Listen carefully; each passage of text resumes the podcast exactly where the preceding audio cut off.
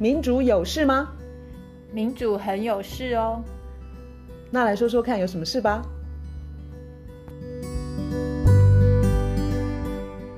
嗨，我是月韶。嗨，我是倩怡。我们今天要从英国的罢工开始讲。最近大家可能会留意到，英国现在是年底了，然后他们从现在。呃，不同的行业轮流罢工，一直到一月都会非常非常的热闹。最近大家会注意到的是，像护理师，他们是一百零六年来首次罢工。好，为什么英国人、英国的劳工们这么、这么、这么最近这么 需要罢工呢？不光是英国，法国、德国、西班牙、葡萄牙、比利时、希腊。美国，全世界都 在罢工，应该是这么讲。当我我我说欧洲有国家在罢工，你第一个想到的绝对不是英国。结果呢，最近实在是英国为什么这么热门？因为呃，他们实在是蛮少罢工的。我不知道卢老师要从那个柴契尔夫人开始说吗？还是？对啊，因为其实新自由主义，我们讲新自由主义，柴契尔他就是一个等于是标杆的人物，他是把新自由主义带起来的很重要的一个人。他做的。应该是从资方来说，一个居功绝尾的一件事情，就是把英国的工会打趴。在他之前呢，工会是很有力量的。当你工会有力量的时候，你对资对资方，你才有一个谈判的筹码嘛，才有力量。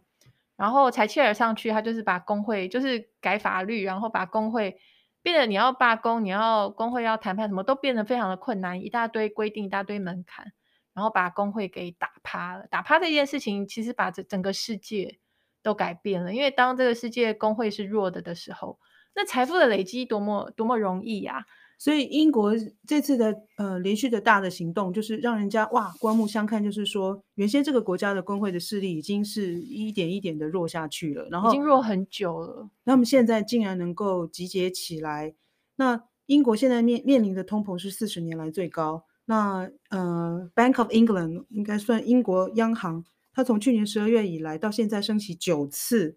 那它的基准利率从零点一趴到现在是三点五三点五趴，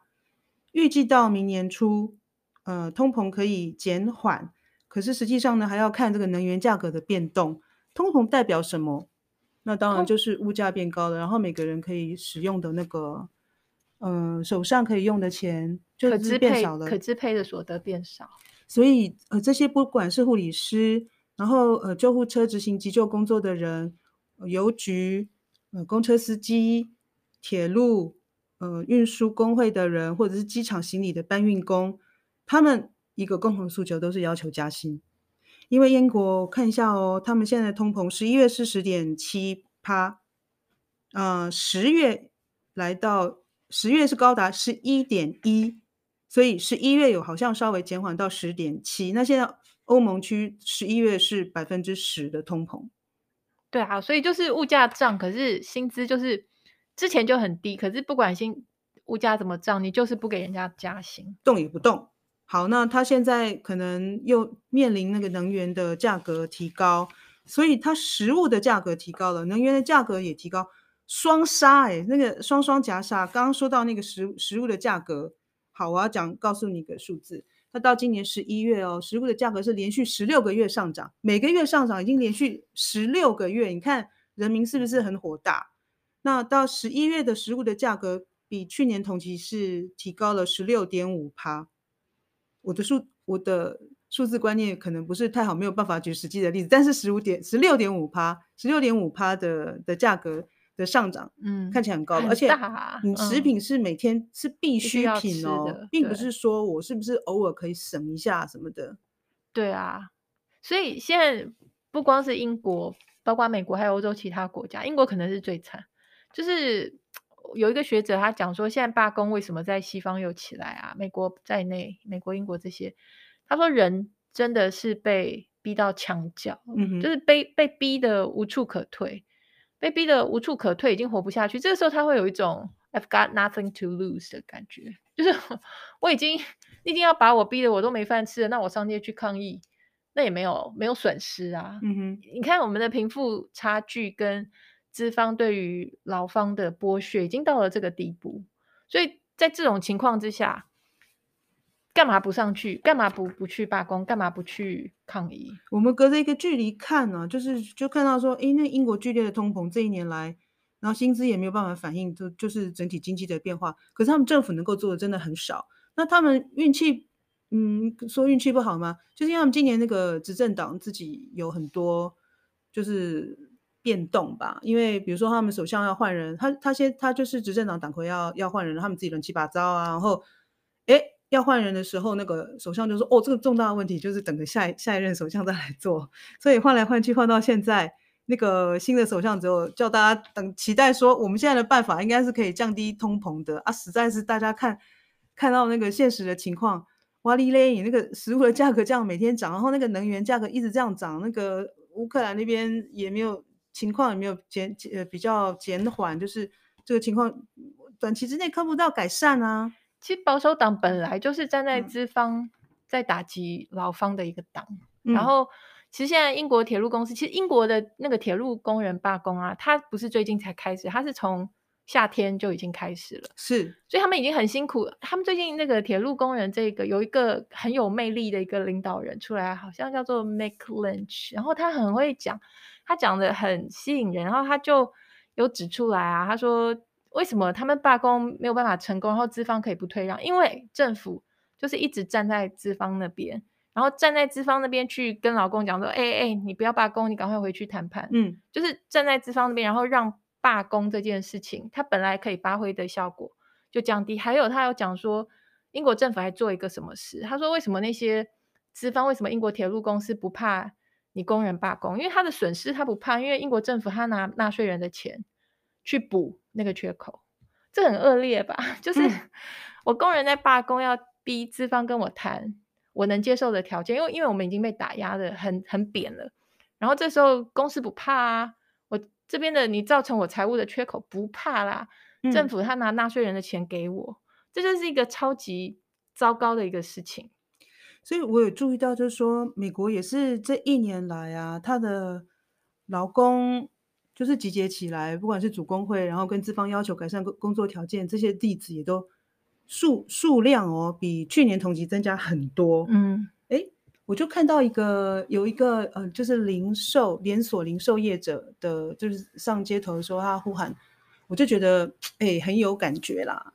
因为这几年的疫情啊，当像不管是说封城或者是限制人员呃移动的时候，嗯，我们都不我们不是常常都看到一个 essential worker。这样的词吗？就是有一些行业，它维持社会必要运转，那他们是会持续，就是他们必须上出门工作。对，像比如说 Amazon，呃，超市啦，我想到是超市，那个是真的，就是基本，就是你你你要去买那个基本生活物资嘛。嗯、那这些工人，你看啊，他们绝对不是高薪的的人嘛。对。然后他就就是我刚刚提到，就是说有一个上街的，嗯。连锁店的嗯的员工，他就说：“嗯、哦，他需要我们的时候，就说我们是呃必要的对的工作人员哦。然后跟你谈加薪的时候就，啊、不好了，拜拜，你不要做就拜拜。对，因为他们看到就是像那个呃罗老师提的，像亚马逊的例子，就是他们都是获利是大增。其实很多零售业者也是，然后公司赚那么那么多的钱，然后老公看在眼里，就是说哇哩嘞，你还是那什么购回。”呃，公司债券，对对对对，呃，股票买回公司股票，哎，我的薪水可不可以动一下？这件事情讲了也没用，那就像一直到好像逼到墙角这样子的程度，所以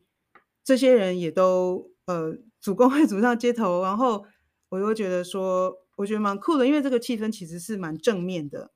没错啊，我觉得这真的是从整个欧洲，从英国。到像法国是到达尔的能源，它的炼油厂，这个是之前就发生，这、好像是九月。然后其实德国的最大工会也是十一月初在全国十五个地方发动罢工。葡萄牙呢，它的福斯汽车厂也罢工。然后呃，西班牙它的工会也是罢工。然后有一个西班牙的一个主要的商会就是资方。资方他们讲说，我们也不是不调薪啊，可是我们无法接受调薪的幅度要跟通膨一样。就是说，虽然说通膨往上，而且我们之前有谈过通膨这件事情，现在的通膨其实跟一些资方，他们就是要把自己的获利提升，然后包括那个能源，特别是能源业者，嗯，他们要提升自己的获利，所以把油价变贵，跟乌俄战争那个可以做一个区隔，他们就是有这一块这个动机，所以他们拒绝比照通膨，所以他的意思就是说，你劳工如果说你的可支配所得变少，那你家的事。你要知道，那个低薪是已经累积了很长很长的时间，并不是说低薪了两年或者低薪了五年，是低薪了很久的时候的的事情。所以，除了欧洲之外，美国的话，美国最近其实你知道，《纽约时报》《纽约时报》的员工，嗯，前几天罢工，对，前几天罢工，然后这个是他们争取什么？他们在追。争取是呃，也是一样，拒绝依照通货膨胀的水准加薪。嗯哼，就是你至少要跟那个通货膨胀，你要去追上那个通货膨胀，否则每个人都变穷。嗯嗯，然后我在这边为你卖命，可是我、嗯、我我越来越，美国的生活，纽约的生活费那么贵，然后所以纽纽约时报它是有一千一百名呃员工，他们停工，然后是四十年来第一次这样子罢工。嗯嗯然后像英国的大学也有罢罢工，然后美国，嗯，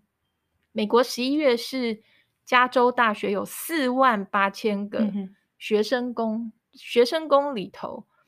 呃，其实有分不同的类别，有研呃有研研究生的这种呃工人，就是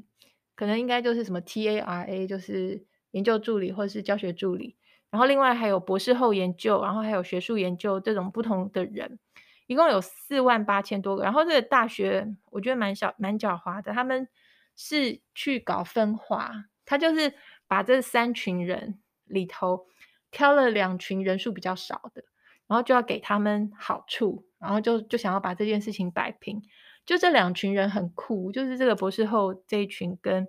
学术研究人员这一群，他们说不要，我们要团结。就是剩下那个三万多的研究生生工人，就是可能呃 TARA 就是呃教学助理、研究助理，一定要他们的薪水要加，我们才要一起停止罢工。所以这就是一个 solidarity，就是一个团结在一起。然后他们 他们在加州大学，他在这些人他们在罢工的时候，他们有分享说，加州生活费那么贵，他们在分享说自己是睡在车上，就是没有地方住，或者是。去当沙发客，或者是每天通勤好几个小时，小时，或者是要贷款。有的人是博士后做一做贷款，他的那个债务累积到十万美金美金以上。还有人去卖血，卖血，这什么什么时代？什么是美国？我的天呐！大学里头，加州大学，然后他们去抗议，他们有有一个地方，他们是去校长。的豪宅，那个豪宅价值六百五十万美元，嗯、所以这些什么《纽约时报》、加州大学，那个更不要说像亚马逊，当然就 Amazon 那个线上购物，这个它是现亚马逊是在疫情那个时候非常的还蛮轰动的，因为 Amazon 它疫情让它大赚，可是它在疫情当中，它连提供该有的一些防护，它、嗯、不肯，然后也不肯加薪，不肯。它对员员工非常的苛刻，然后有人去呃什么吹哨啊，或者是抗议啊，他还把人家 fire 掉，就是很很烂。他自己已经是首，他应该是首富吧，贝佐斯被换下来了，但是他他首首富，哎，首富不是那个吗？Elon Musk，但现在已经是那个法国人了。哦、可是差不多，就是他们一定是在那个零点零零零一，对，就是就是他们这几个。所以，像亚马逊这种公司啊，它居然在纽约的一个 Staten Island 那个地方，第一个亚马逊工会被组成。他们这些工人，他们都狂欢，因为亚马逊他对员工的苛刻，是他想想尽各种方式去破坏工会。他呢，他亚马逊公司，它是以本土没有工会这个记录为自豪，超烂的。而且他是颠倒，没有工会应该是件很丢脸的事情。然后他还斥资四百三十万哦，去聘请顾问，然后说服工人不要加工会，然后强迫工人去参加一些不得中途中途离席的会议，然后告诉告诉工人说，主工会的人是暴徒，然后警告他们说会让你的薪资变少，或者是有其他负面效果。反正就是不断是去恐吓你、影响你，然后在厕所外面贴海报等等等，就是要你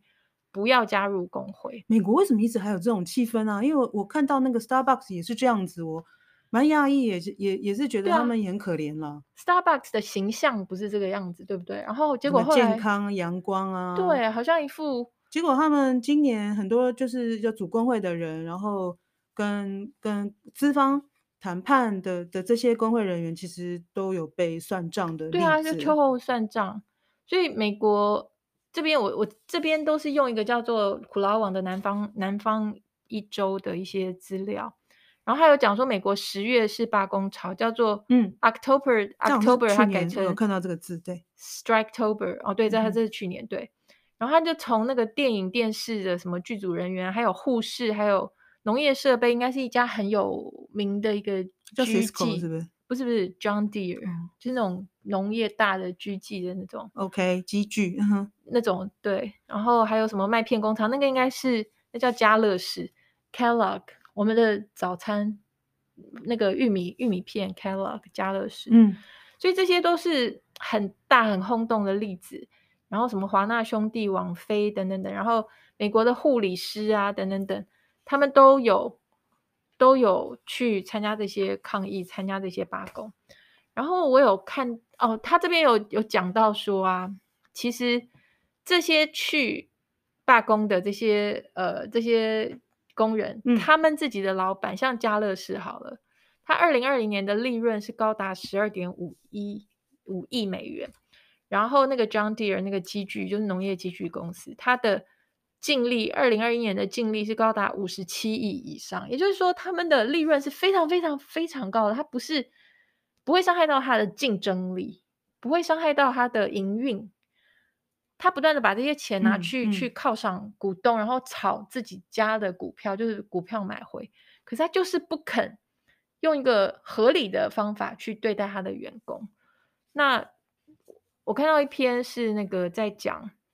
有一个波士顿大学的一个教授，他去分析说为什么现在这个罢工潮会起来。他有讲几个原因，他他有讲说有呃文化的原因，有经济的原因，有政治的原因。疫情其实是一个蛮重要的一个原因，因为疫情像在美国，从川普那个时候到后来拜登也都有都有那个刺激振兴方案。嗯大家没有收入，没有封城，没有办法去上班，然后没有收入，所以就有就有拿到一些，就拿到支票嘛。对，他说这个东西给了大家，给了劳工一个算是一个经济上的缓冲，嗯哼，然后给了大家一个喘喘一口气或是喘半口气的一个机会。他说这个东西是蛮重要的，就这个东西让大家可以停下来，然后有稍微有一点点那个本钱去。去做罢工，或是去组、嗯、组织工会等等这些事情，他还有讲其他另外一个原因，就是我们现在一般啊刻板印象对于加入工会这个事情，我们 通常因为冷战的关系，就是冷战那个意识形态底下，因为反共嘛，那个呃苏联很可怕，中国大陆很可怕，共产党，然后那些强调工人什么无产阶级，那个就是很可怕，我们从小也被灌输灌输这个观念，就是。那都是那种共匪，他才会讲工人什么无产阶级。冷冷战后的遗绪。对，他说，所以长年以来啊，你不会觉得什么主工会、加入工会是一个什么正派好的事。他说，这个波士顿大学的教授，他说现在这个那个意识形态，这个已经不灵了，这招已经不灵了。哦、他说现在，尤其他讲说那个 Gen Z，Gen Z 就是 Generation Z，就是 Z 世代，Z 世代是现在大概二三十岁，就一九九五以后出生的。他们现在不会有那个冷战那个概念，他们不会觉得说工就工会被污名化这件事情在他们身上已经不不不灵了。然后因为很明显，你看贫富差距这些，然后资方跟劳劳方的处境，很明显的就是劳劳方已经被逼到墙角，然后就是 they've got nothing to lose，那干嘛不反抗？干嘛不罢工？然后他有提到，这个教授有提到说。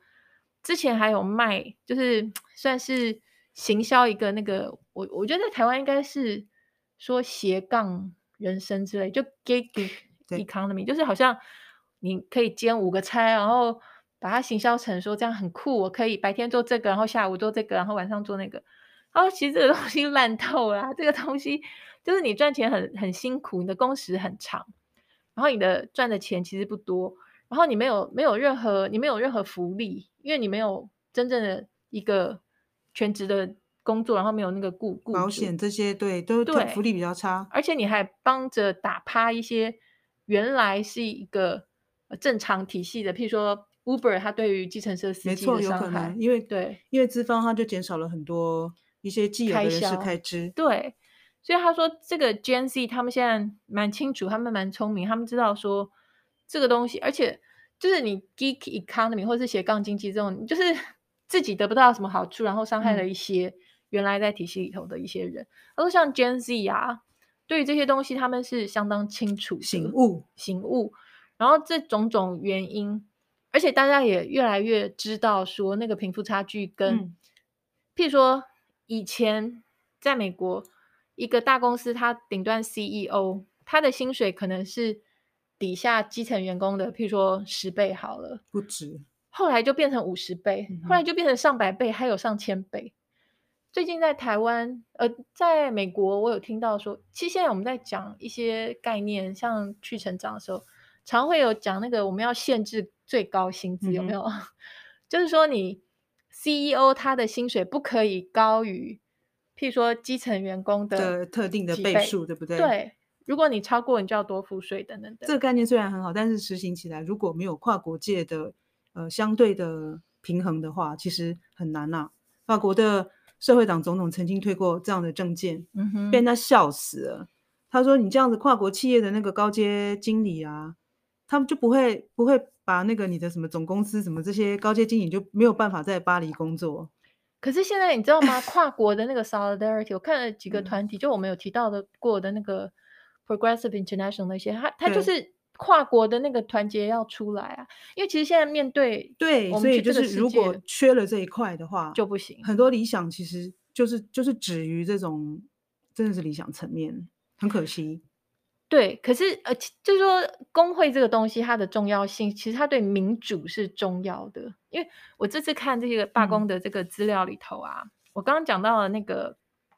那个英国铁路工出来一个很有魅力的那个领导人，叫做 Mick Lynch 的，他有说，他说当工会很弱的时候，就是有钱人他会变得更有钱，然后穷人会变得更穷的时候，这非常的有道理。因为当工会是弱的时候，你没有任何办法去节制那个资。方，啊、然后波士顿这个教授他有讲同样的话，他就说，他说我们的民主，我们去想象民主，可是当民主没有经济民主的时候，就不是民主。什么叫做经济民主？就我们现在会区隔说啊，我们有政治上的民主，我们去投票，然后政党换人做做看那样，然后到经济这一块的时候啊，资方他要什么？我们会觉得那个不是跟民主有，我们会觉得那个是市场在决定，或是供需在决定。而是实际上，我们也可以参与这样的观念。其实在，在在台湾，其实我们是很少被提起的。对他们的意思就是说，其实不对。我们在职场，我们在经济那一块，我们还是需要民主，嗯、因为我们明明就知道现在的所谓的机市场机制，它是被操控，它是被扭曲，它是被有钱人跟政客他们在上头，就是上下其手。根本不是一个什么，嗯，呃，独立运作，然后呃，独立于这些有钱人的一个正常的市场，所以我们的资方跟劳方的距离会，我们的贫富差距会越来越大。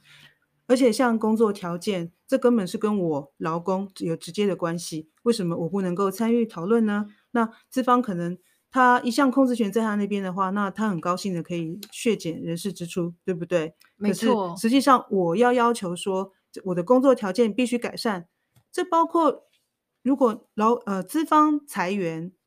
就裁掉咯。但是现在在公司里面呢，是不是他的工作量或者是负担都会提高？那这件事情当然是跟我们每个人都有关啊。所以你看，是不是很多事情都跟我我们劳工都有关？那我们当然要参与意见啊。对啊，你说裁员那个就是原来 Facebook 现在元宇宙，他就在十一月九号的时候。他一口气就裁掉了一万多人，之前推特也裁了几千人，对，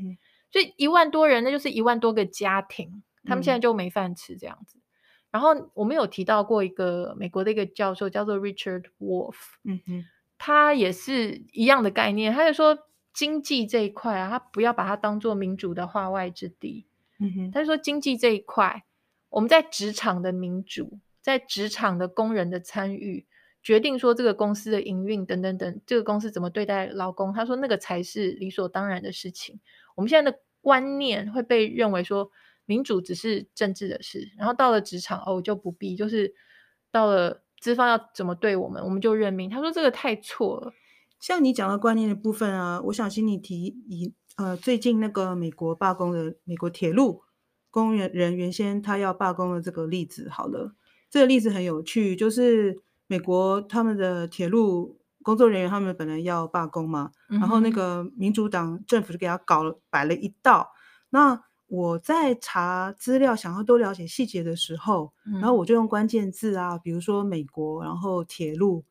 罢工，就这几个很大很大的项目。其实我跳出来，可能新闻网站都在分析说啊，铁路罢工这会对美国经济造成的影响，就是一副都都是要讲，就是说，你看，你看，你们真的要罢工哦，我们的经济会受到怎么样影响？我们的耶诞节的礼物可能送不到。就是需要的人手中，一副好像就是我罢工，嗯、我要被指责这样子。对，这样的逻辑，诶、欸，令人摇头诶、欸。对，那个那个逻辑，我觉得是我们大家一般人的逻辑。嗯、就是我我觉得我们一直都被灌输，就是媒体啊、主流媒体啊，还有政府啊，当有罢工的事情发生的时候，我们就会把那个怨气就是怪在那些劳工身上。但是 罢工这件事情，它就是要创造一种。一种等于是大家的不方便，因为他要用一种创造大家的不方便来给资方压力，然后让大家关注这件事情。这个是罢工它的功能，因为劳工没有什么工具，没有什么武器，他只能用像罢工。因为协商一定是在前面，可是协商如果资方一点诚意都没有，他们至少应该还要有罢工这个工具。那为什么美国铁路工人最近啊，他们在十二月九号本来酝酝酿要大罢工？后来被踩刹车，就硬生生被踩刹车这件事情，我从左派媒体看到，就是对拜登还有民主党是非常的失望，就一片骂声，因为他拜登他们等于是强迫劳劳方去重新回到一个他们原来劳方没有办法接受的协商，劳那个拜登他用的方法，他是召集国会两党高层，然后去推动立法，用立法的方式。等于是加诸于劳工身上，他们不想要之前就说说了没有办法接受的一个一个这个协商，嗯哼，这是你剥夺了一个劳方他们仅有的一个武器，他们仅有的一个工具，然后你的礼物呢，就是送给了资方，但是资方一点都不 deserve，就是一点都不应该有资格拿到这份礼物，因为美国的铁路公司、嗯、最大的几家铁路公公司。他们也是一样，他们的像那个 Bernie Sanders 就讲，他们今年前三季已经赚了两百一十亿的美金，破他们的获利的记录。然后他们去年回购了两百五十亿的美美金的股票，让股东获利。